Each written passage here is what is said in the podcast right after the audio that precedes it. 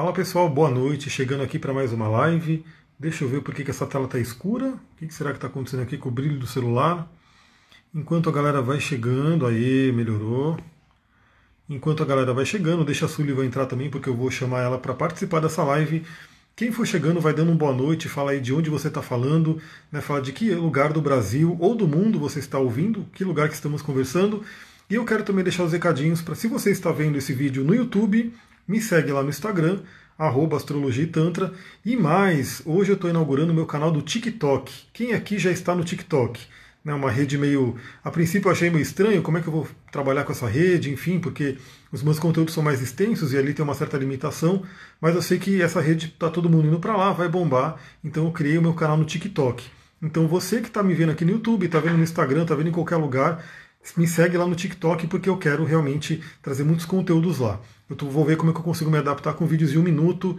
Curitiba, arroba, boa noite. Vamos ver a galera tá chegando. E aí, quem for, quem tiver TikTok, me adiciona ali. E quem não tiver TikTok, instala, né? Instala, já começa a entrar nessa nova onda.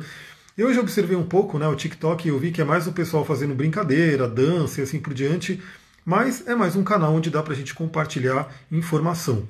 E o que eu já estou planejando para fazer é, eu vou pegar cada cristal e vou gravar um vídeo de um minuto falando sobre né, as palavras-chave do cristal, como utilizar ele, enfim. Então vai ser bem bacana. Me sigam lá.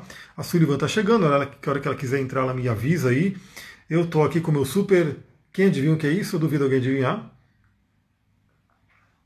Ela falou que ia tomar um, um, chocolate quente, eu não tinha como fazer um chocolate quente, então estou tomando uma outra coisa no lugar.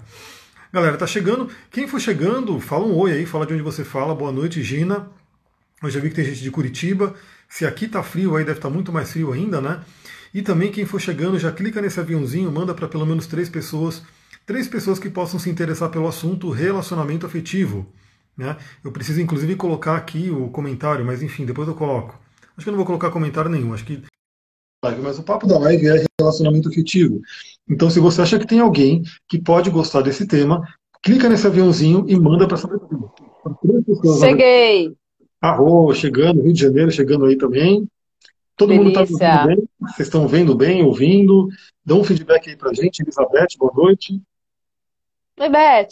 Olha só, eu vou colocar um filtro maravilhoso, Ami. Presta atenção nesse filtro, hein, ó. Olha esse filtro. Ó, esse aqui. Ah, eu não coloco nenhum. Não, mas olha isso aqui, essa lua aqui, uma coisa meio chiva. Eu amei esse filtro, gente. Eu tô com outra lua, tô com essa lua aqui, depois que eu vou mostrar pra galera, né? Vamos ver se a galera vai chegando aí, vai chamando as pessoas. Chamem aí, cliquem no aviãozinho, vamos trazer mais gente para essa live. Mari chegando, Arroz, seja bem-vinda. A gente vai falar sobre um tema que eu acho que é um tema que. Eu vou te falar uma coisa, hein? Eu tô lendo esse livro aqui, muito legal. Né? Aliás, fica a dica aí para quem gosta de livro, para quem gosta de reflexões profundas. Eu já li o Ri e o Xi, né? isso aqui é uma trilogia, tem Ri, Xi e o I. O Ri fala sobre ele, né, a psicologia do homem, o Xi fala sobre ela, a psicologia da mulher. Eu já fiz quatro lives, duas lives para o Ri, duas lives para o Xi, está no meu YouTube, está no IGTV para você assistir, e eu estou preparando para fazer uma sequência desse livro. E esse livro ele coloca uma coisa muito interessante, que é como se o romance é, fosse como que um substituto para a parte da busca espiritual do ser humano. E a gente pode entender isso muito bem pelo Tantra, né, pela sabedoria do Tantra, que fala sobre a comunhão lá de Shiva e Shakti. Então, olha como esse assunto é importante. Não é à toa que, sei lá, quase 100% das pessoas que vêm passar por mim, né, elas acabam relatando alguma dor, alguma questão aí de relacionamento afetivo. Né? Uhum. Geralmente, as principais coisas, relacionamento afetivo e carreira. Relacionamento afetivo e carreira. São as coisas que mais pegam as pessoas, né? Então isso é uma coisa muito interessante. Se você acha que tem alguém que possa se, se interessar por esse tema, relacionamento afetivo, clica no aviãozinho e manda para essa pessoa. E manda coraçãozinho também, que ajuda muito a espalhar essa live para mais pessoas, né? Eu tô com meu não chocolate quente aqui. É kefir? Não, isso ah, aqui não, é aquele suquinho. Isso aqui é mup de uva. Mup de uva. Na taça de champanhe. Maravilhoso. Na taça de champanhe, é isso aí. Já que é para tomar um negócio né, freestyle, na taça aqui. E aí, como, começa aí. Algumas coisas, eu, eu, reuni algumas perguntas que colocaram aqui para a gente discutir também. Mas coloca aí, né? É. Porque você que puxa muito esse tema né, do relacionamento, Marte em Libra aí, é, Marte meio do céu em Libra puxa muito para isso, né? Olá, Carmesita, é. boa noite. Ah, Carmencita tá aí. Pois é, é um, é um tema, como você mesmo trouxe, e é bem real, né? É, parte da humanidade tem, tem essa, esse calcanhar de Aquiles, sofre por conta disso, né? Ou porque não tem o amor, ou porque tem esse amor, mas não tá legal, ou porque sofreu uma desilusão amorosa e não acredita mais que o amor seja possível. Pessoas que não acreditam é, é, no amor em si, né? Enfim, são várias é, fragmentações do mesmo tema. A gente ficaria aqui até amanhã para falar de todas elas. O cerne da coisa justamente é essa, né? De entender e compreender toda a complexidade que está, que, que reside na convivência com outra pessoa, e não só a complexidade, com a profundidade dos aprendizados que a gente adquire dentro dessa convivência. Então, como você trouxe já em algumas lives, e como você sempre traz, como a gente sempre está falando aqui, é, muitos mestres falam sobre relacionamento como um acelerador evolutivo. Por quê? Porque ali na convivência no dia a dia, você percebe, é, e fica muito nítido, muito clara a projeção né, das nossas sombras, a projeção da nossa luz, né? Todas essas projeções. E se a gente estiver aberto para escutar, aberto para enxergar, presente naquela relação, a gente vai entender, opa, por que, que eu tô falando assim com ele? O que está me incomodando? Por que, que eu estou sentindo isso? Deixa eu olhar para dentro de mim. A gente está numa sociedade onde são muitas distrações, né? Muito interessante, né? Que você olhe para fora. Ah, não, é porque eu já não gosto mais dele, é porque eu não gosto mais dela. Então, gente, estamos numa, num período da história onde é tudo muito descartável, tudo é descartável. E a gente está vendo aí o meio ambiente sofrer com isso.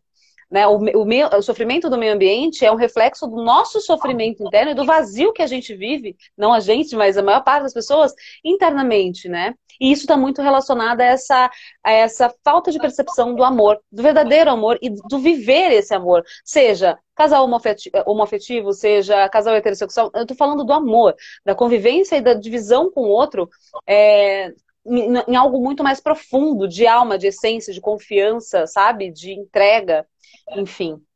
E aí eu fiz uma pergunta na minha, na verdade eu fiz um pedi pro pessoal desabafar um pouco na minha nas minhas caixinhas, lá falar, você já sofreu algum, já ficou na, no chão, né? Já ficou, o que é que eu usei, gente, a palavra? Fossa. É, na fossa, é isso, obrigada. Já, já teve alguma fossa de relacionamento? Já ficou na fossa por conta de algum término? E um monte de gente falou, nossa, como assim? Lógico que sim. Todos nós já passamos por alguma fossa, né? E, e é um período de luto. E é um período onde muita gente ou desencana de viver um relacionamento, ou simplesmente sai por aí com qualquer pessoa para suprir aquele vazio existencial que já precedia, o, o, o, já, já existia no próprio relacionamento, e por aí vai. Né? Então, a fossa é um momento muito interessante para a gente se reconectar com a nossa essência. E justamente é um nicho que eu venho pensando muito em trabalhar quando eu me quando eu terminar minha formação em relacionamento. Sim, a fossa é muito legal porque você percebe pelas músicas, né? Todas as, todos os estilos de música tem muita, muita música que fala sobre fossa, né? Então não é só sertanejo como a galera pensa, mas até to, todos os gêneros de música vão ter aí essa coisa, né? De alguém que foi traído, de alguém que perdeu o amor e assim por diante, que o ser humano sofre muito mesmo, né? Muito. E nessa loucura de dizer que. É, não, o, o, campeão, o campeão aí dos karaokês, né? Galera, se estão gostando desse tema, eu quero saber, muito gratidão pelos coraçõezinhos, quero ver chegar mais gente aqui, quero saber também se vocês têm coisas que vocês sugerem que a gente fale. Eu estou com umas perguntas aqui, a Sullivan deve estar com umas perguntas aqui, para a gente poder trazer para cá. Então a Aleca já colocou a coisa aqui, quem for chegando, quiser colocar alguma, fazer alguma colocação, falar também, ou a gente pode fazer uma breve pesquisa, né? Quem aqui está feliz na sua vida afetiva. Né? Se você fosse preencher uma roda da vida no coaching e tivesse ali a avaliação da sua casa 7. Casa 7 é relacionamento no, no mapa astral. Você está feliz? Né? Você está é, plena? Você está realmente satisfeita com essa área da vida? Ou falta alguma coisa? Né? Ou essa área da vida está horrível, né? está com nota negativa? Como que está essa área para você? Coloca aí nos comentários, vamos ver como é que está para cada um. Eu vou, a gente pode pegar algumas perguntas aí, já ir trazendo para poder ir falando? Claro, Mi. Ah, a Cá Botelho tá aqui. Dudu Braga entrou! Que delícia! A Cá tá mil, lógico. O marido dela é uma pessoa incrível. Vocês são os dois maravilhosos. Muito bom. Fala, Enquanto isso, eu vou deixando para você responder. O Caleca falou sobre traição, né? E você, como boa escorpiana, pode falar sobre isso. Né? Peraí, então, vamos lá, deixa, deixa, eu, deixa eu ver aqui a pergunta, porque isso aqui é comigo. Como trabalhar questões ligadas à traição? Vou falar, Aleca, pode deixar comigo aqui. Você já pode ir falando, eu estou abrindo aqui os, as perguntas que eu recebi para a gente poder ir trazendo. O que, que você acha sobre esse assunto aí? Traição, vamos lá. Olha, traição é um tema bem polêmico, né? É preciso você averiguar muito bem ali o porquê da traição. O que, que aconteceu? Eu, eu preciso saber do contexto, por exemplo, né? Então, quando alguém trai uma outra pessoa, no, no geral, e eu não, eu não tô falando que 100%, tá? Mas geralmente a pessoa, quando ela trai, é, significa que para ela já não é mais interessante aquela relação e ela tá buscando uma fuga. Tá? Isso geralmente. Ela tá buscando uma fuga e ela não sabe como terminar, ela não sabe como finalizar aquela relação, ela não sabe o que está acontecendo, ela está num processo de confusão e aí ela trai. Dentro do, de todo o complexo químico, né, bioquímico entre homem e mulher, na maior parte das vezes é o homem que toma essa atitude que trai, e quando o homem trai é por conta do desinteresse sexual mesmo com relação à parceira. A mulher, no geral, e isso daqui, gente, eu vou repetir, não estou generalizando no sentido de sempre acontece assim, tá? Porque tem mulheres que traem também simplesmente porque sentiu atração, foi uma coisa do momento, enfim.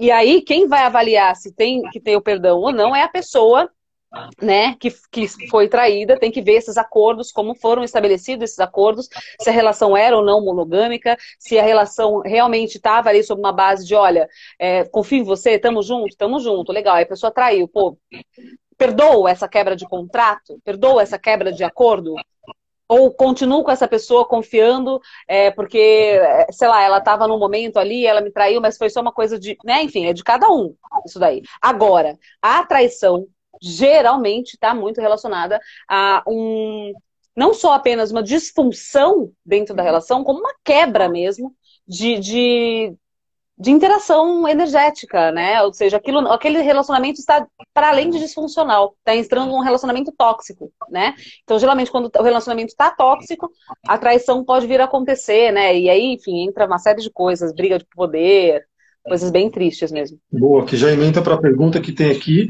mas se eu puder dar uma pequena, o my two cents aí dessa resposta, eu diria que é o seguinte, leis herméticas, né, assim acima como abaixo, assim dentro como fora. Se aconteceu fora, como é que está dentro? Né? Como a gente fala na espiritualidade, no Ho'oponopono, não existe o outro. Então, o outro é uma parte nossa. Se houve uma traição, será que dentro da pessoa que recebeu, né, sofreu essa traição, será que em algum momento não se traiu?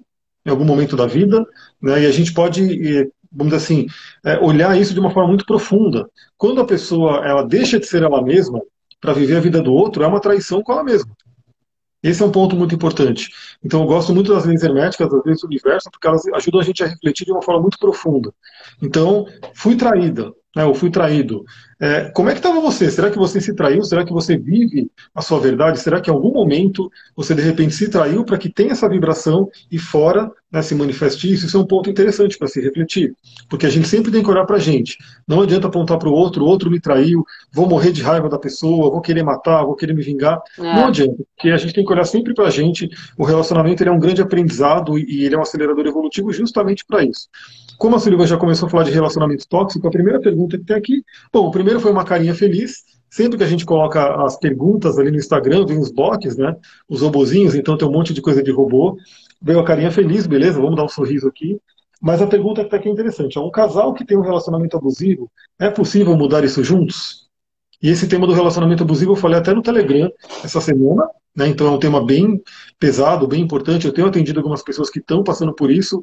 Como é que é? Será que a pessoa consegue se curar junto? O que, que você acha? Hum, quando é abusivo, não. É, abusivo, é, abusivo as, não. Pessoas com, uh -uh, as pessoas confundem muito o relacionamento abusivo com o relacionamento tóxico, né?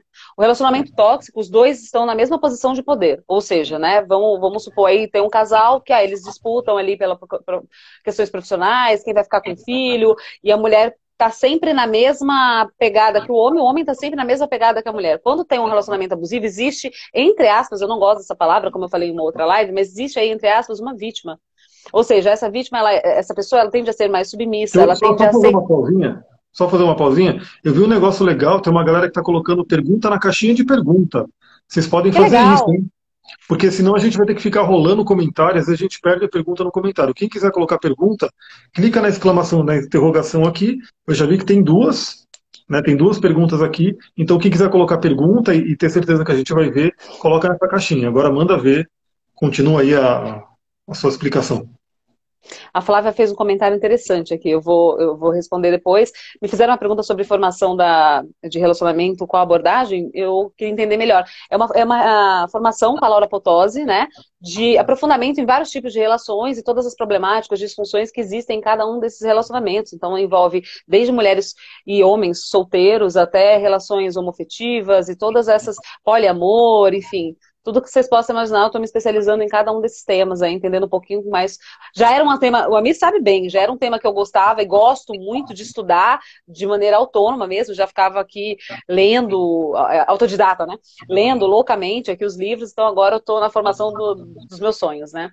Mas é, falando aí do relacionamento abusivo, quando a gente está falando de um abusador, a gente está falando é, de dois tipos de abusador: nato ou circunstancial.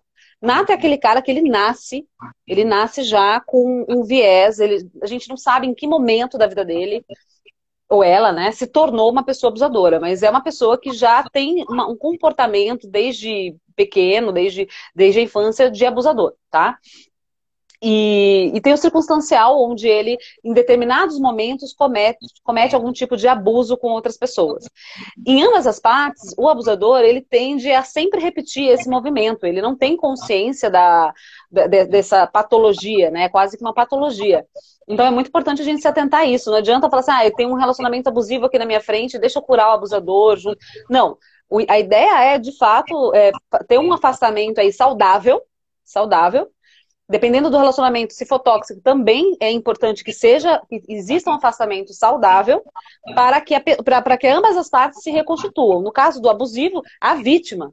Porque essa pessoa que aceitou ou aceita estar com um abusador, ela provavelmente não tem uma autoestima elevada, aliás, é baixíssima a autoestima dela, ela, ela não, não acredita que merece alguma coisa melhor, ela, sabe, aquela pessoa que fala assim, ah, eu não mereço, eu sou insuficiente, é, se, eu, se, eu não, se não for ele, vai ser com quem, ou se não for ela, vai ser com quem, tá bom do jeito que tá, da Rodocrosita. Não, só tô mostrando aí das autoestima aí, para deixar a galera né? Queria ver mais coraçãozinho subindo aí, queria ver mais gente chegando. Manda ver nos aviãozinhos aí, manda para aquela pessoa que você acha que se interessa por esse tema, né? Porque realmente assim, essa coisa do relacionamento abusivo, ela, ela tá pegando muito. E aí, em poucas palavras, né, para a gente poder cobrir mais perguntas aqui, o que, que seria um relacionamento abusivo? O que, que ela poderia acender um sinal de alerta para a pessoa poder falar, opa, será que eu estou num relacionamento abusivo? Porque muita gente está e não sabe, né? Não, o relacionamento abusivo é aquele é aquele relacionamento do controle, sabe? A pessoa não tem, a, a, vítima não, não pode ter amigos, a vítima não pode ter contato com o mundo externo, a vítima é, geralmente não trabalha porque o abusador fala, não, eu vou dar tudo para você e vou te fazer, e na verdade não. Cala né, a, a pessoa, a parceira ou o parceiro, é, geralmente tem, tende a ter agressões verbais, agressões físicas, né? Que é um relacionamento abusivo. É um relacionamento absolutamente de controle. Então, o abusador, no geral, tem controle, a posse daquela outra pessoa. Isso é um relacionamento abusivo. Você não pode, você não vai fazer, eu te proíbo, eu não deixo. É, às vezes ele é, no começo, ele é bem ardiloso, tende a ser bem conquistador, e com o tempo ele, ele cai, as máscaras caem e, e entra nisso. Claro que tem aí vários vieses, eu estou aqui me atendo e, e resumindo o máximo possível, mas é basicamente isso. Sim, eu acrescento uma coisa para a gente já entrar numa outra pergunta, porque, como a gente falou, né, a questão do relacionamento, relacionamento abusivo. Quando a pessoa está num relacionamento abusivo, ela tende a ter uma autoestima baixa, e aquele que é abusador, ele tem, ele faz questão de baixar mais ainda essa autoestima. Então, sempre colocar a pessoa para baixo, é, falar mal das conquistas dela, falar que ela não é capaz, ela não consegue, assim por diante. Então ela já tem uma autoestima baixa e a pessoa tende a esmagar mais ainda essa autoestima. Eu já indo para uma outra pergunta aqui que diz o seguinte, né? A chave para se abrir ao amor do outro é se aceitar como é gostar de si. É uma pergunta. Como se aceitar? Né? Então, justamente, é, se você quer que o outro te ame, você tem que se amar primeiro. Se você quer que o outro te aceite, você tem que se aceitar. E como se aceitar? É, como se amar? Como gostar de si? Antes de você começar a falar, eu ainda vou dar dica de cristais, tá? Porque a galera tá mandando coraçãozinho, gratidão pelos corações aí. Tem pergunta chegando aqui na caixinha, então a gente vai tentar responder sucintamente as que estão aqui, para olhar das caixinhas também. Duas pedras bem interessantes, rodonita, nessas pedras rosas, elas trazem muito uma ligação ah. com o ah. coração, com a coisa do amor, da autoestima. É sempre interessante usá-las com uma pedra verde, por exemplo. Eu estou aqui com uma amazonita, né? pode ser uma boa companhia para essas duas, né? Ter o verdinho rosa junto. Você pode usar também uma rodocrosita, né, que é uma pedra rosa também que liga ao chakra coronário. Uma pedra da lua, né, a pedra da lua é ótima para mulheres, né, ótima em todos os sentidos, porque ela ajuda você realmente a se, se considerar uma deusa, né, se considerar uma Shakti, colocar aí a questão da, da deusa lunar dentro da sua vida. E a crisocola, né, a crisocola que traz a contato com a deusa interior, o feminino. Além da crisocola, temos aqui também a unakita, que é uma pedra que faz uma união, uma harmonia interna no seu coração. Agora que eu falei das pedrinhas, que são dicas, as pedrinhas elas ajudam, mas você precisa também da sua mente, de você colocar ali né, o seu trabalho mental. E aí a gente pode dar as dicas aí, coloca aí o que ela pode fazer para ela se gostar mais, para ela se amar mais, para que ela possa atrair alguém que também ame ela. Então, o processo de se amar é, é, um processo, né? Como bem já, já foi falado. É um processo, é um caminho, né? E não, às vezes pode ser do dia para noite, às vezes pode ser um ano, dois anos, né? Às vezes pode ser toda uma vida. Né? É, é desafiador falar assim, olha, mais dicas, né? Coisas que eu fiz, tá? Porque quando eu perguntei da fossa, quando eu perguntei de tudo isso, é, eu, tava, eu, falo muito de mim, né? Eu, eu, sou uma pessoa que sofri muito mesmo por conta de relacionamento, em muitos níveis e sentidos, e aspectos e situações. Eu ficaria aqui até amanhã falando de todas elas. Mas é, o que eu posso. O Crisopase, que a Cláudia tá falando, né? e o que eu posso. E o que eu posso dar de dica para vocês foi na última, é, na última relação que eu tive, é, por exemplo, quando o relacionamento acabou, era muito nítido que já não existia mais nada emocional no sentido sentimental entre, entre eu e o, e o meu ex mas existia um, um, um, vácuo imenso dentro de mim, no sentido de, durante toda a relação, em nenhum momento eu olhei para mim. Em nenhum momento eu falei, isso é para mim, eu quero isso porque eu gosto disso, eu vou em tal lugar porque eu gosto tal. Sempre foi em função do outro. E quando a gente faz em função do outro, significa que a gente é uma negação interna muito forte. Então, primeira coisa é reconhecer isso. A Paulinha chegando. Linda. Reconhecer essa negação interna e essa, essa falta de acolhimento. É, segunda coisa, fazer o caminho inverso, onde, onde começou isso, por que, que você tem isso, essa rejeição que pode ter sido na primeira infância. No meu caso, eu fui é, fazer curso, gente. Eu fui fazer curso de Teta Healing, eu fui fazer terapias, várias alternativas, EFT, Grabovoi. Eu mergulhei na piscina, no oceano interno, assim. Até chegar um momento que eu olhei para mim e falei, cara, eu me amo mesmo, assim. Eu mereço o melhor, o melhor que pode existir no mundo, eu mereço. Eu sou essa mulher foda, e pra estar do meu lado tem que ser foda também, sabe? E aí, quando eu acolhi isso, acabou. Eu detive o meu poder ali. E, e foi um processo. Teve um tempo para eu chegar nesse lugar. Então a Luiz Rey fala muito de você olhar no espelho, uma dica, né? De repente pode ajudar. Sullivan, eu não consigo agora, cara. Eu olho no espelho, me acho feia, me acho gorda, me acho isso, me acho aquilo. Porra, a gente tem dia que a gente acorda e tá descabelado, fala, meu Deus, eu tô horrorosa, não tem problema, ah, tô horrorosa, mas sou maravilhosa. Foda-se, entendeu? Vai sair. E a Luiz Rey fala uma coisa muito legal. Faz as afirmações, olha no espelho e fala: você é linda, você pode, você consegue, você é poderosa, você é uma deusa. Enfim, canta a música da Rosana, como uma deusa, que ó, sucesso. Tá? Vou até colocar de fundo aqui para gente. Olha só, uma outra pergunta bem interessante aqui também, ó, é, que inclusive eu fiz um atendimento falando sobre isso. Diferença de idade, sou mais velha 20 anos, às vezes fico um pouco à vontade, pouco à vontade com isso. Né? E aí tem muitas pessoas que têm essa questão de gostar de alguém que tem uma idade né, muito diferenciada, pode ser 20 anos, 20 anos é uma, realmente uma diferença meio grande, 10 anos, 14 anos, e essa coisa da diferença de idade, como que as pessoas podem lidar, né? Isso Olha, eu acho influencia? a diferença de idade ela pode influenciar se a gente levar em conta os setênios, né? Porque os setênios eles falam dos ciclos.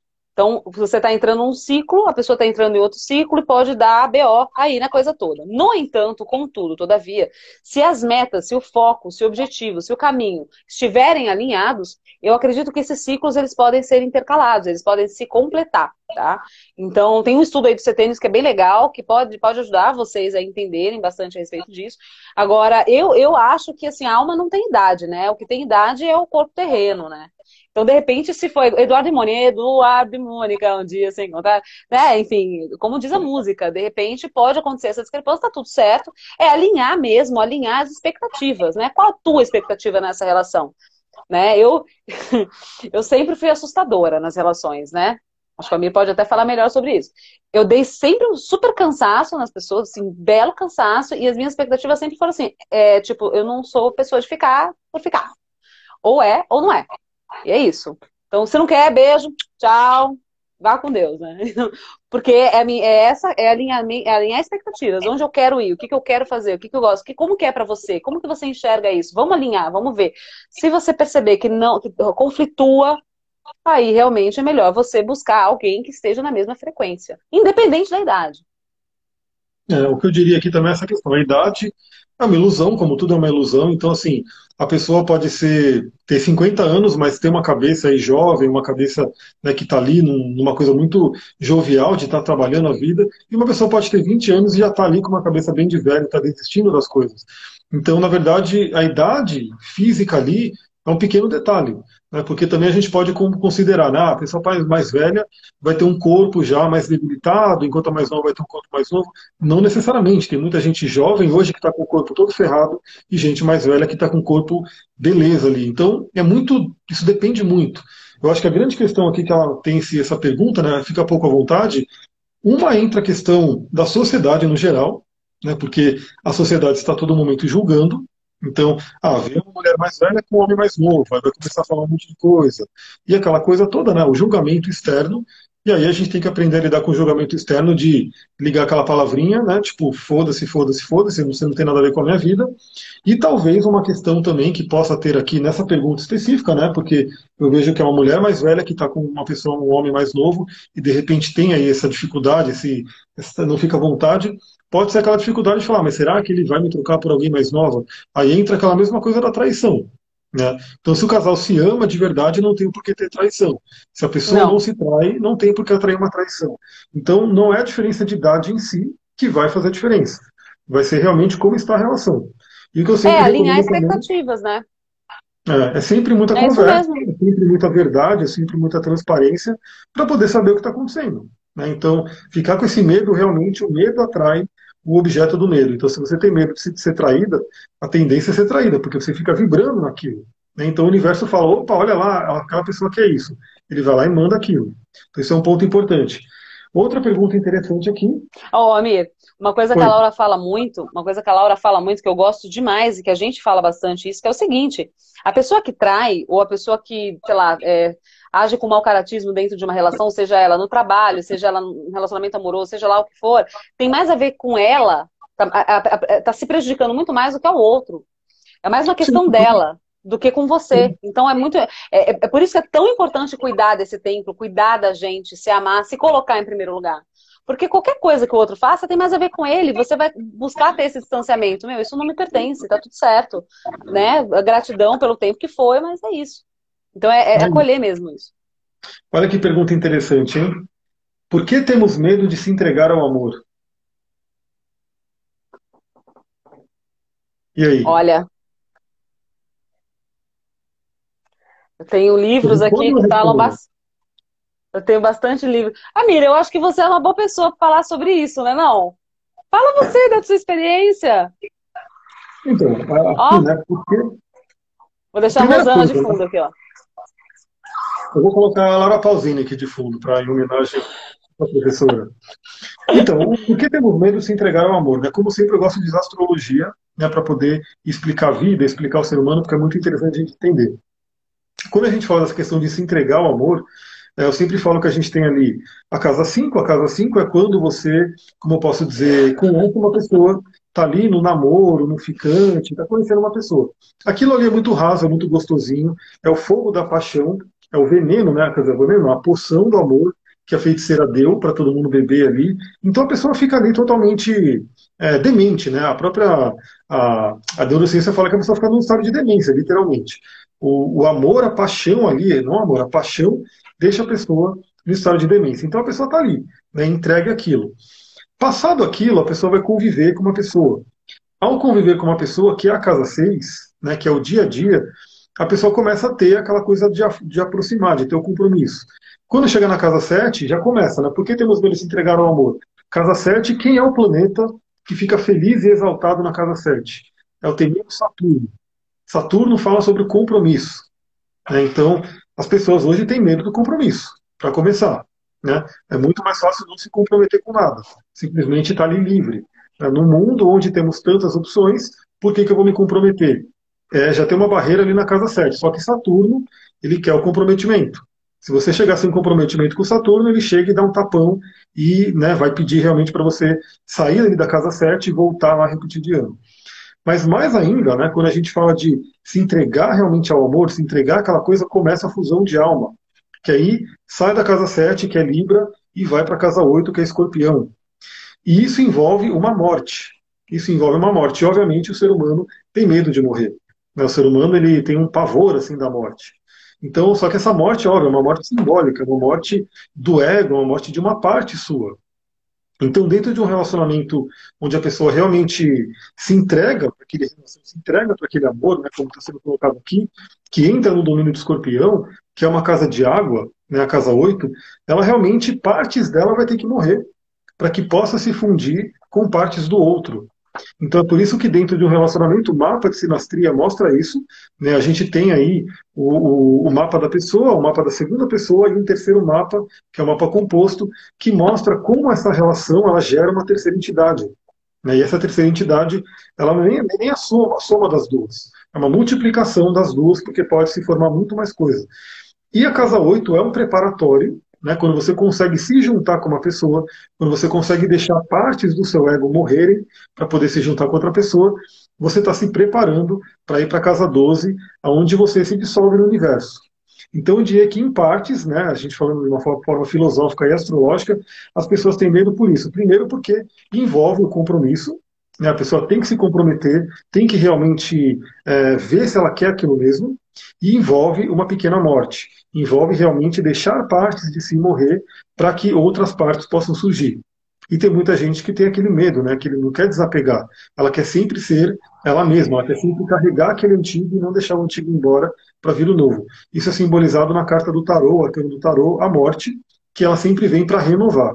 Então, para renovar, tem que fazer o quê? Tem que deixar partes antigas morrerem para poder nascer o novo.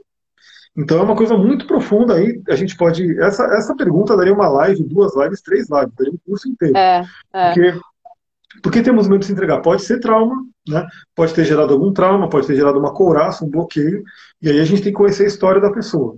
Mas, em parte, genericamente, o ser humano ele vai ter medo por quê? Porque ao se, se entregar num relacionamento, ele vai estar se entregando ao outro, vai estar deixando parte de si morrer para poder se juntar com o outro e gerar uma outra parte, gerar algo novo. E o ser humano geralmente tem medo do desconhecido. O desconhecido geralmente desperta medo nas pessoas. Estou vendo que está entrando mais gente, gratidão, gratidão pelos coraçõezinhos e gratidão pelos aviãozinhos. Né? Vamos ver até onde esse, essa live vai hoje. Vamos ver se esse tema é interessante, né? Porque se for interessante, a gente traz mais vezes esse tema aqui para vocês. Quer é, com certeza. Coisa, ou vamos para outra? Não, eu ia, eu ia falar do seguinte, né? O relacionamento ele passa por várias fases.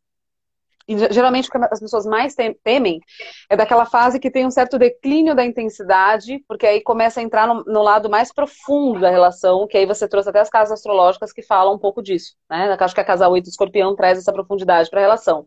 É justamente em escorpião, acredito eu, imagino, né? Que a paixão, aquele fogo da paixão, aquela coisa, diminui para dar início a uma outra jornada dentro da relação né? E geralmente as relações acabam e terminam aí. Porque as pessoas falam, nossa, mas tá morno, né?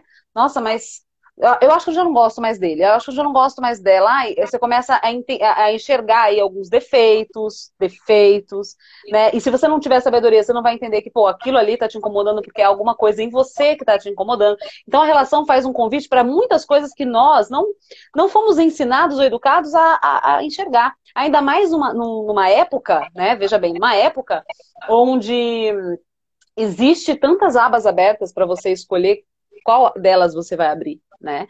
Então é mais fácil eu ficar zapeando nas informações do que de fato me aprofundar e ler um livro até o final, ou de, de pegar uma informação e estudar essa informação e de ver o que, que é, de ir até a fonte, né?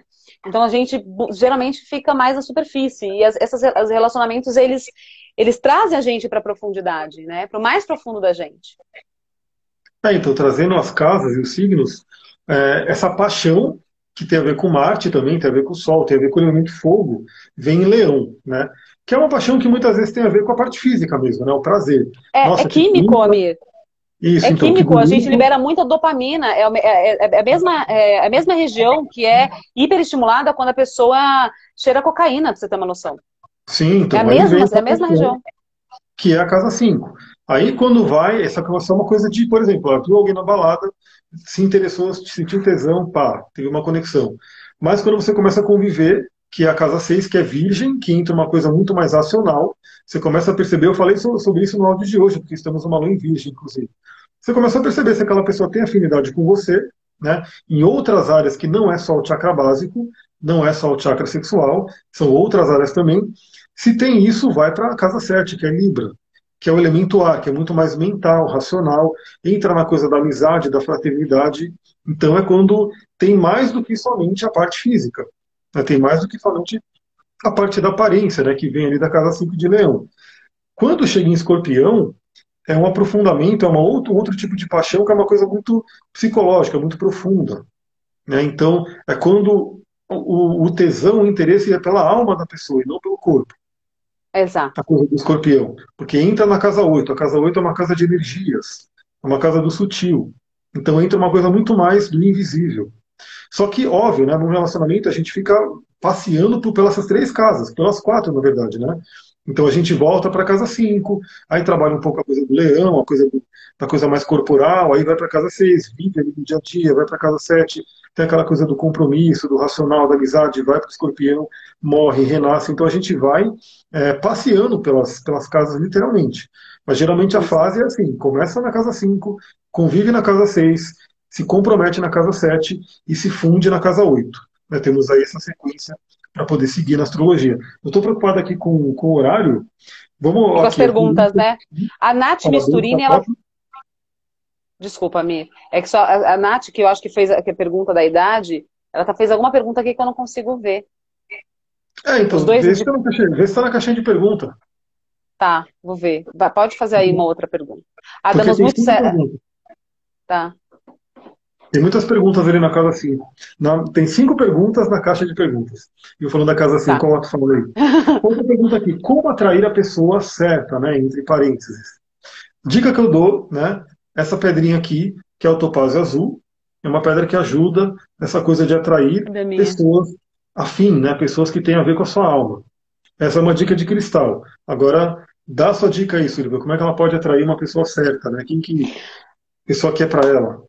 Bom, primeira coisa, se ame, se respeite, se coloque em primeiro lugar, tudo que a gente já falou, senão você só vai atrair tranqueira. Se você se coloca no, no fundo do poço, se você acha que você merece, merece qualquer coisa, só vai atrair tranqueira, né? Então, se você quer atrair uma pessoa muito legal, em primeiro lugar, se acha uma pessoa muito legal, porque é frequência, estamos falando de campo frequencial. Segunda coisa, você sabe o que, você quer? Você tem clareza do que você quer? Qual é o homem ou a mulher da sua vida? Né? Como que seria essa pessoa? Faz uma lista. Ó, dica, funciona, tá? Faz uma listinha lá, coloca, eu quero assim, assim, assado. No meu caso, tinha que ser vegano, tinha que ter, eh, gostar de espiritualidade, tinha que gostar de cristais, tinha que gostar de um monte de coisa. Então tem que colocar lá, faz a listinha. Faz a listinha como que você quer, de repente, ele fisicamente, mas deixa aberto para o universo para trazer o que tiver que vir. E depois você ter essa clareza, desapega, efeito Zenão deixa, manda para o universo e vive a sua vida. Vai cuidar de você, vai trabalhar o teu, o teu autoconhecimento, porque é só assim que você vai conseguir atrair uma pessoa de verdade. Eu, eu nessa, nessas, nessas, nesses momentos, né, geralmente, eu mergulho no autoconhecimento. Então, eu vou fazer curso de é, Theta Healing, eu vou fazer outro curso de coaching, eu vou estudar, eu vou ler livro, eu vou ler, eu vou ler, eu vou palestra, eu vou... Eu sou essa pessoa, assim, eu vou mergulhar em mim, vou entender em mim o que, que aconteceu para eu não atrair mais aquela frequência. É uma frequência. E usa o topázio azul. Né? Usa a pedrinha aí que ajuda bastante. Outra pergunta aqui, né? Aí é uma coisa que é mais eu que vou responder bem rapidamente para a gente passar para outras. Camila Afinal, falou que já fez a lista. Aí, tá Camila. Afinal, como vemos nosso marido parceiro de vida no mapa astral? Então, geralmente, classicamente, o marido no mapa astral seria o Sol. Né? Então tem a ver com o lado masculino no mapa astral. Também tem a ver com Marte. Então tem até um bordão na astrologia que diz que a mulher ela se atrai sexualmente pelo Marte e casa com o Sol. E o Sol tem a ver com o pai. Então é uma coisa também muito profunda, mas basicamente é olhar o Sol, olhar Marte. Tem a ver também com. Saturno vai ter mais a ver com o pai, mas a gente sabe que pela psicologia o pai acaba muitas vezes puxando muito. Mas também a gente tem que ver, né, quando a gente fala de parceiro no mapa astral, você pega muito na casa 7. Né? O que, que tem na sua casa 7? Qual é o signo que está ali? Quais são os planetas? Porque tem muito a ver também a pessoa que pode ser interessante ali na casa 7. Então, e não quer dizer que a pessoa tem que ser do signo que está na casa 7, né? mas que tem que ter uma afinidade ali. Então, por exemplo, eu tenho a casa 7 em Virgem. Então, pessoas com elemento terra têm uma afinidade ali na casa 7. A Sullivan tem nada menos do que o ascendente Capricórnio e Lua em Capricórnio. Né? Então, aquele elemento terra alimenta essa coisa da casa 7 ela tem câncer na casa 7, eu tenho lua em câncer, além de todo peixes e escorpião. Então, muitas vezes, você olha o signo que está ali, na casa 7, não quer dizer que necessariamente você tem que né, encontrar uma pessoa daquele signo. É bom que se você encontrar uma pessoa daquele signo, a tendência é ela colocar o Sol na sua casa 7. Isso vai ser muito bom. Mas ela pode colocar outro planeta também, como por exemplo a Lua, como por exemplo o Mercúrio e assim por diante. Então, olha para a casa 7, vê o signo que está ali, olha o seu Sol, olha o seu Marte e faz uma soma de tudo. Né? A astrologia ela não é uma coisa muito de uma listinha, receita básica. Você tem que olhar para aquilo e trabalhar holisticamente para poder ter uma visão do todo. Então, essa pergunta aqui é para mim, né? Pode falar. Eu quero só responder essa pergunta aqui rapidinho da Nath, que ela está falando que tanto ela quanto o marido são cancerianos, parece que ela é três anos mais velha que ele, eles têm uns quatro filhos e tal. No sexo eles estão super bem, mas a, é, a convivência é diferente, né? E como que isso pode acontecer se ambos são cancerianos? Natural porque são cancerianos, para além do mapa astral, que tem o ascendente, a lua, que podem divergir e tal, é preciso olhar também toda a base estrutural de educação, de criação que ambos tiveram. Então, assim, é, muitas vezes é, é, é, preciso olhar a dinâmica de vocês individualmente, né? Então, às vezes, a sua dinâmica é diferente da dele com relação a, ao dia a dia, a maneira de ver as coisas, as percepções. Então, aí, obviamente, que as coisas podem é, diferir independente do signo. Então, é importante olhar para isso, tá? Mesmo mês de junho, que legal. Olha essa pergunta é aqui, ó. Cadê? Por que a maioria dos homens vê sexo como amor? Olha que interessante. Bom, isso Muito. dentro do Tantra tem uma explicação, porque o homem ele está mais no chakra básico, né? E a mulher ela está mais no chakra sexual e no chakra narrata. Né? Então o homem ele tem aquela coisa mais corporal, aquela coisa mais de reprodução. Então isso é uma explicação dos chakras, né? Aposto que a neurociência também fala sobre isso, sobre o homem ser visual, aquela coisa toda.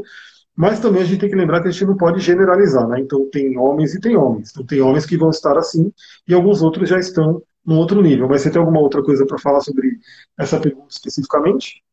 Sim, a neurociência ela explica com relação à ocitocina, né? Então tem um hormônio que a gente libera quando a gente mantém uma relação sexual. As mulheres têm mais facilidade para liberar isso, é por isso que existe o maior índice. Hoje está diferente um pouco, né? Mas existe ainda, né? Ainda existe o maior índice de mulheres que são monogâmicas. Esse estudo foi feito com roedores chamado organáceos do campo. É, ainda é um estudo, né? Porque tem toda uma, uma teoria que fala que nós, seres humanos, todos, como espécie, somos poligâmicos, né? No entanto, tem uma, uma, uma linha da, da neurociência que tem esse estudo aí com relação ao ocitocina. Então, quanto mais você tem liberação de ocitocina e vasopressina, que são os receptores da ocitocina, maior chance você tem de se fundir com outra pessoa. Então, de você né, se relacionar. Como a mulher tende a liberar essa ocitocina ao manter uma relação sexual com alguém, ela tende a confundir aquilo com amor. Então, nossa, eu amo essa pessoa, porque eu tô liberando, ela já se apega àquela pessoa. Na maioria das vezes, não são todas, gente. Veja bem, mas a gente está falando aqui de um complexo bioquímico, tá? De mulheres e homens. Claro que muitas coisas são mutáveis, de pessoa para pessoa. No entanto, tem muito disso, isso, isso tende a acontecer, então a mulher tende a confundir. É, o homem, ele, ele, ele é, é, raras vezes, né? Sim, não são todos, né? Mas no, no, geral o homem tem mais a tendência a a, a questão do sexo pelo sexo. A maior parte das vezes, não são todos, mas a maior parte das vezes sim, porque o homem não, não tem essa abertura tão forte de ocitocina e vasopressina quanto a mulher, essa liberação. Não sei se eu respondi, mas isso daqui, gente, não é uma generalização, tá? São estudos que lidam com porcentagens e todo o processo bioquímico do feminino e do masculino, do, do, dos corpos e, e, afins, tá? Sim, se a gente for pensar pelo yin e yang também, né, o homem ele é mais yang, então ele coloca para fora, o órgão dele é para fora, né, a mulher é mais yin, ela recebe. Então, assim, é só a gente parar para pensar no óbvio também, né?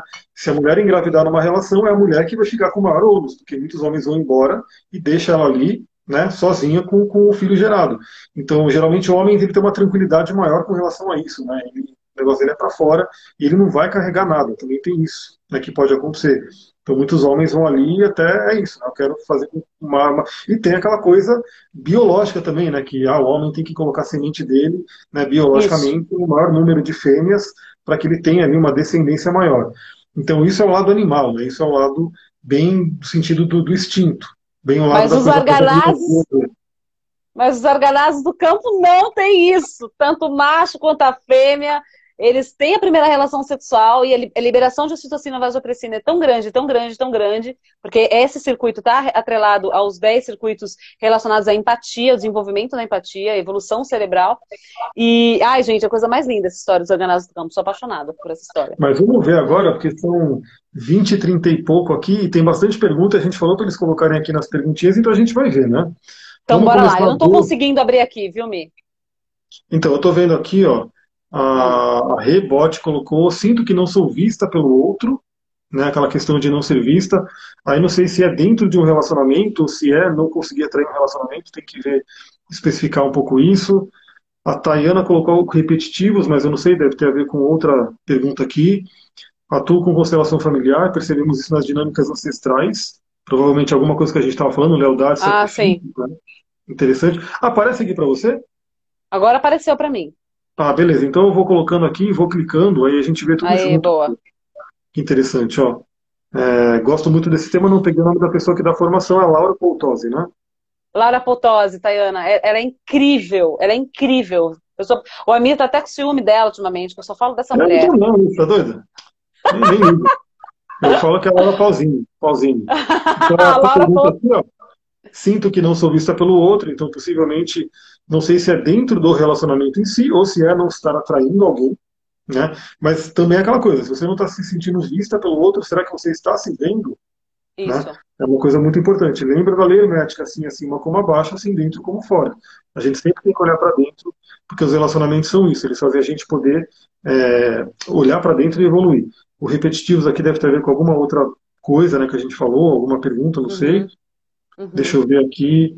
É, vivi um relacionamento abusivo por 29 anos e ainda luto para me relacionar com confiança. Então é importante realmente trazer essa coisa né, da, da, do resgate, trazer essa coisa da cura. Né? A gente está aqui, realmente as terapias estão aí para curar. E é possível curar. Dá para limpar o coração, dá para realmente é, passar a confiar no outro. Isso é muito importante. Sempre busque ajuda. Né? Deixa eu ver o que tem mais aqui. É, e, e essa, esse, é, se relacionar com confiança tem que começar com você, Gina. Olhar para você. E isso daí vai te trazer esse processo de autoconfiança. Então, assim, meditação vai te ajudar, as repetições da Luz e Rei, as afirmações diárias, né? Você tirar uma hora do dia para se acolher, fazer coisas que você gosta, aquela leitura gostosa. Sabe, ir no cinema sozinha? Eu adoro, gente. É porque agora tá em pandemia, não tá rolando cinema. Mas eu sou é, a, a, a, pessoa do cinema sozinha. Eu ia sozinha no cinema. Eu tava na Paulista, eu tinha que fazer uma hora, eu falei assim, vou no cinema. Ia no cinema e assistia meu filme, que eu, eu é, é, é, é, prazeroso você ter aquele momento com você. Então, é, o que, que você gosta de fazer sozinha, com você, gostar da sua companhia? E isso vai te ajudar a, numa próxima relação, você atrair uma pessoa que não vai estar na mesma frequência, vai estar em outra frequência, entende? Olha só, essa daqui é interessante, hein? Olha só. Hum. Uh, muito boa, Nani. Tinha que ser a Nani. O casal começa a se perder sempre pela falta do diálogo, maior parte das vezes, sim. A falta da transparência, da conversa, do, do diálogo, da, sabe, do, do da, de falar aquilo que incomoda, aquilo que não tá. Porque, no geral, as pessoas vão engolindo. Eu não vou falar, vou deixar passar isso aqui, depois eu falo. Ah, vou deixar passar isso aqui, depois eu falo. E isso daí é a pior coisa que você pode fazer. Porque ou você vai ter uma dor de garganta terrível, problema na tireoide, ou então você vai explodir, que é a comunicação passiva-agressiva, né? Não fala, não fala, não fala, e quando falo, fala explodindo, quebrando copo, panela e por aí vai. Então a ideia é, olha, vamos conversar. CNV, comunicação não violenta, né? Então utilize a CNV para falar, observa o que, que aquilo trouxe para você, o sentimento que trouxe, a necessidade que não foi atendida, e então você faça pedido para a pessoa, eu não gostei disso, tal, não gostei daquilo. É, é interessante também aprender a escutar, né? Porque nem sempre todo mundo está pr pronto para escutar um feedback. A pessoa acha que já é com ela, já é algo pessoal e nem sempre é, né? Então o casal precisa ter essa clareza muito grande. Isso é maturidade, gente. Maturidade emocional, né? E a nossa sociedade, infelizmente, está carente dessa maturidade emocional. Sim. É, e aí muitas vezes a pessoa tem um problema de mercúrio, né? Então ela tem que olhar para o mercúrio do mapa dela, entender se tem ali alguma questão, alguma retrogradação, o que que o outro, como é que o outro toca o mercúrio dela. Né? Aliás, uhum. tem pergunta ali falando sobre isso, a gente vai falar sobre essa coisa também, mas, por exemplo, às vezes a pessoa ela tem um certo desafio com, com o parceiro, a parceira, porque no, na sinastria do mapa, um Saturno toca ali aquele Mercúrio de uma forma meio com quadratura ou com uma conjunção. Então a pessoa tem que trazer isso à tona, trazer esse conhecimento para poder entender. Mas o fato é que, se não está tendo diálogo, tá, tá faltando o, a casa 7. A casa 7 é do elemento ar, né, o signo de Libra. E o elemento ar é a interação, é o diálogo. Então, se começa a não ter diálogo, realmente vai perder a casa 7, que é o relacionamento. Porque Exato. não tem como ter, se não tem essa interação, né, isso não vai acontecer. Agora é óbvio, né, tem aquelas coisas, né, tem até o livro que você está lendo ali do, do Homens são de Marte, Mulheres são de Vênus, John Gray, aquela coisa toda. Então tem que também se conhecer bem, porque às vezes uma pessoa do casal, geralmente é o homem, mas pode ser a mulher também, que no momento de estresse ela quer mais se fechar, ela quer ficar mais com ela. Então tem essa coisa também de ter esse equilíbrio, porque às vezes não adianta você querer ficar batendo na pessoa para ela falar, se ela não está no momento de falar. Exato. Mas tem que ter os momentos de conversa, porque senão aquilo fica esquecido. E a pessoa, mesmo aquela que ela é fechada, talvez naquele momento ela queira, não queira falar, não consiga falar, mas ela vai querer falar depois, ela vai querer ser ouvida depois, ela vai querer que pergunte as coisas depois. Então, por isso que é sempre importante, eu acho que assim, a grande chave para quem quer ter um bom relacionamento é o autoconhecimento e você se conhecer e passar a conhecer o outro também. Porque senão não tem jeito, senão vai ficar é, na tentativa e erro, né? E a gente não precisa mais estar na tentativa e erro, porque a gente tem milhares e milhares de anos de estudo do ser humano, né? Desde terapias antigas, como astrologia, como Ayurveda, como Tantra, como Taoísmo, a gente tem muita coisa que já vem da antiguidade e tem muita coisa nova sendo estudada. Então, quando a pessoa fala, meu, eu vou, tô sofrendo no relacionamento, por quê? Né? Por quê? Por que não busca um autoconhecimento? Por que, que não busca se entender, entender o outro? Por isso que hoje tem muitos caminhos, né? tem terapias, tem cursos, tem formas de você realmente entender o que está acontecendo. E a magia é quando você entende, você consegue transcender aquilo. Né? E não fica mais brigando né, com aquela situação. Vamos correr aqui que tem mais perguntinhas ali. Chegou até pergunta nova ali, vamos ver. A, Beth perguntou aqui o negócio isolamento pode, isolamento social pode ajudar a piorar. Beth, depende muito se aquele casal já vivia ou não uma relação disfuncional.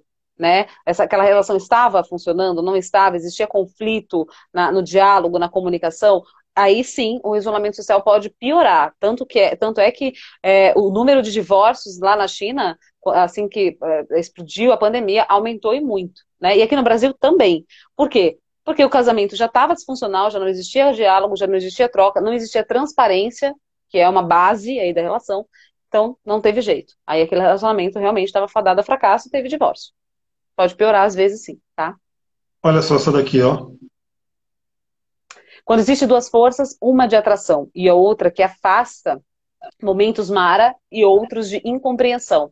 Está havendo uma disfunção. Eu não vejo ainda como um relacionamento tóxico né? Então, quando o relacionamento tá às vezes aqui, às vezes aqui, às vezes aqui, às vezes aqui, existe algum dos pilares, um dos pilares da relação que a gente está falando aí de saúde emocional, saúde física, saúde financeira, é, da funcionalidade, ou seja, na questão da comunicação, você fala de um jeito, a pessoa entende de outro, sabe? Ou então na questão da afetiva, um desses pilares do relacionamento que estão, sabe? Estão conflituosos, conflituosos. Então é importante olhar para qual desses pilares, seus valores, tem valores teus que não batem com os valores dele ou vice-versa? Como que a gente harmoniza isso? Então é importante olhar com maior profundidade, porque pode estar havendo divergência em algum dos pilares aí. Sim, e aí eu posso até dar um exemplo de uma cliente que eu atendi e que é muito interessante isso, porque na astrologia a gente tem um mapa para olhar, né? Então é muito gostoso ver isso, entender. E ela falou: meu relacionamento é muito bom, mas eu quero entender por que eu tenho autossabotagem. Né? E aí, conversando, ela falou: ah, parece que duas vezes por mês ou a cada dois meses vem um processo de sabotagem, onde ela percebe que ela estoura, ela fica com raiva por, por nada, né? Ela mesma percebe que não é por nada. E eu olhando no mapa, né, a gente vai explorando, a gente vai aprofundando ali, mas o que acontece? Quando a pessoa tem, por exemplo, uma oposição, uma quadratura, uma grande quadratura, é uma coisa de tensão no mapa dela, que o Jung chamava de complexos. Então, é alguma coisa que vem da infância, alguma coisa que pode vir de outras vidas, né, para quem acredita em outras vidas, que é uma coisa de tensão ali. Aquela tensão fica no inconsciente.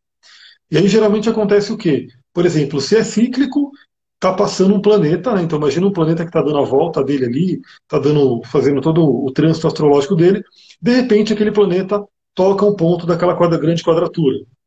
A pessoa, de repente, ela está até bem, ela está tranquila, aquilo não, não afetou tanto.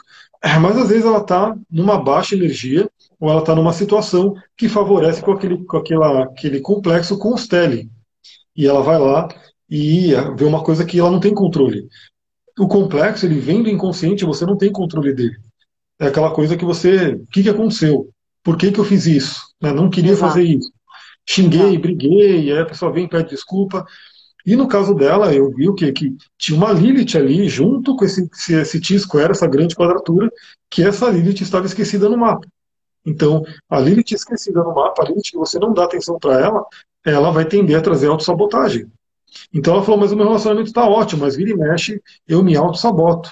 Né? Eu começo a trazer coisas que eu falo, mas por que, que eu fiz isso? Né? Não precisava disso. Então, quando isso vem do inconsciente, é uma força muito grande que vem surgindo. Então, é importante o autoconhecimento, é você conhecer.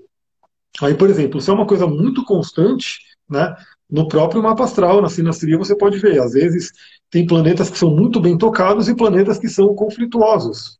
Né, e aí, como lidar com isso? Você tem que poder transcender. E dá para transcender. Por exemplo, eu e a Sullivan, a gente tem uma quadratura exata de Sol com Sol. Né? Então, a gente teve até um, umas grandes questões aí no começo. Né? Meu Sol 24 graus de Aquário, o Sol dela 24 graus de Escorpião, treta na certa, né? mas a gente tem outros pontos no mapa que são pontos que se complementam muito bem. Então, o que, que você tem que fazer? Você tem que olhar, bom, beleza, qual é o ponto de atrito? Como que a gente pode resolver o ponto de atrito? Para poder viver os outros pontos que estão bem. Né? Então, isso que pode acontecer também. Então, se, aí você tem que também ver a soma. Né? Se tem, tem mais momentos de atração, momentos maravilhosos, do que momentos de conflito, pô, beleza, é mais fácil trabalhar o conflito. Agora, se tem muito conflito e tem poucos momentos maravilhosos, aí você fala, bom, talvez não seja tão viável poder reverter essa situação. Tudo passa pelo autoconhecimento, tudo passa por olhar para dentro e entender o que está acontecendo. Vamos ver que tem mais de caixinha aqui? E quando você gosta da pessoa, mas o sexo é uma merda. Geralmente o sexo está refletindo alguma coisa inconsciente ou alguma questão disfuncional, repito, né, que está acontecendo. Então, de repente, o diálogo, a conversa ali, a convivência, a transparência possa melhorar na cama, tá? O sexo, ele geralmente ele reflete algo que está é, inconsciente, um tá captando alguma coisa estranha do outro, tá, tá, tá rolando uma química esquisita. Tem outras coisas também em torno disso, mas isso aí é assunto para outra live, senão vou me estender muito. Mas basicamente isso, tá, Obamas?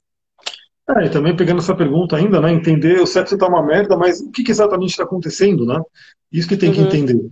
Porque também tem muito a ver com a falta de comunicação ali. Né? Muitas vezes a pessoa não fala o que gosta, o outro não sabe, né? E, uma coisa que a gente já sabe, né? na terapia tântrica eu estudo muito isso, o homem, ele não sabe né, ter, fazer amor com uma mulher, ele não sabe, porque ele não aprendeu. Né? O que o homem cresce aprendendo é filme pornográfico, é, é em garota de programa, aquela coisa toda. Então o homem, geralmente, ele não tem esse preparo. Ele não tem esse preparo. Então, quando ele vai para a mulher, para ter um relacionamento com a mulher, o que, que ele faz? Ele quer se satisfazer. Né? Então, ele vai lá, faz o que ele tem que fazer, né? ejacula, vira e dorme e acabou. Então, hoje tem que ter uma, uma questão de consciência, né? O homem tem que começar a se reverter isso. Inclusive, já se estuda muito o mal que a pornografia faz, né? Está acabando com a vida sexual da população, mas enfim, isso também vale para uma live só sobre isso. E aí a mulher, Sim. o que ela pode fazer? Ela pode se conhecer e poder fazer a iniciação do homem, né? Por isso que no tanto, né, o feminino, ele tem, a mulher é a sacerdotisa, ela é a iniciadora porque ela guarda os segredos aí. Ela, o chakra, a Kundalini dela estaria já num chakra superior, que é o chakra sexual, estaria já um nível acima. E é por isso que a gente vê, por exemplo, nessa live, provavelmente, sei lá, talvez pelo menos 80% ou mais é mulher. Né? Quando a gente vai fazer um curso de espiritualidade, de astrologia, de autoconhecimento, geralmente a grande maioria é mulher, porque as mulheres elas têm mais ligação com isso. Elas procuram mais isso. Então a dica Exato. também é aquela, é conhecer, conversar e poder orientar. Né? A mulher ela pode orientar uma, o, o, homem, né? o marido, o namorado e assim por diante. Só que se o homem não tiver essa abertura, se ele for daquele brutão, não, é isso aí, é isso aí, tá acabando a live, meu Deus, respondendo tá. isso aqui rapidinho. Tem como saber que o relacionamento vai dar certo através do signo? Não necessariamente. A gente pode ver compatibilidades e conflitos, mas se vai dar certo ou não, depende da pessoa. Vale a pena fazer o mapa da sinastria para ter o conhecimento e o autoconhecimento, mas depende muito de cada um. Manda ver aí, tem nove segundos. Ah, gente, um beijo grande. A gente espera.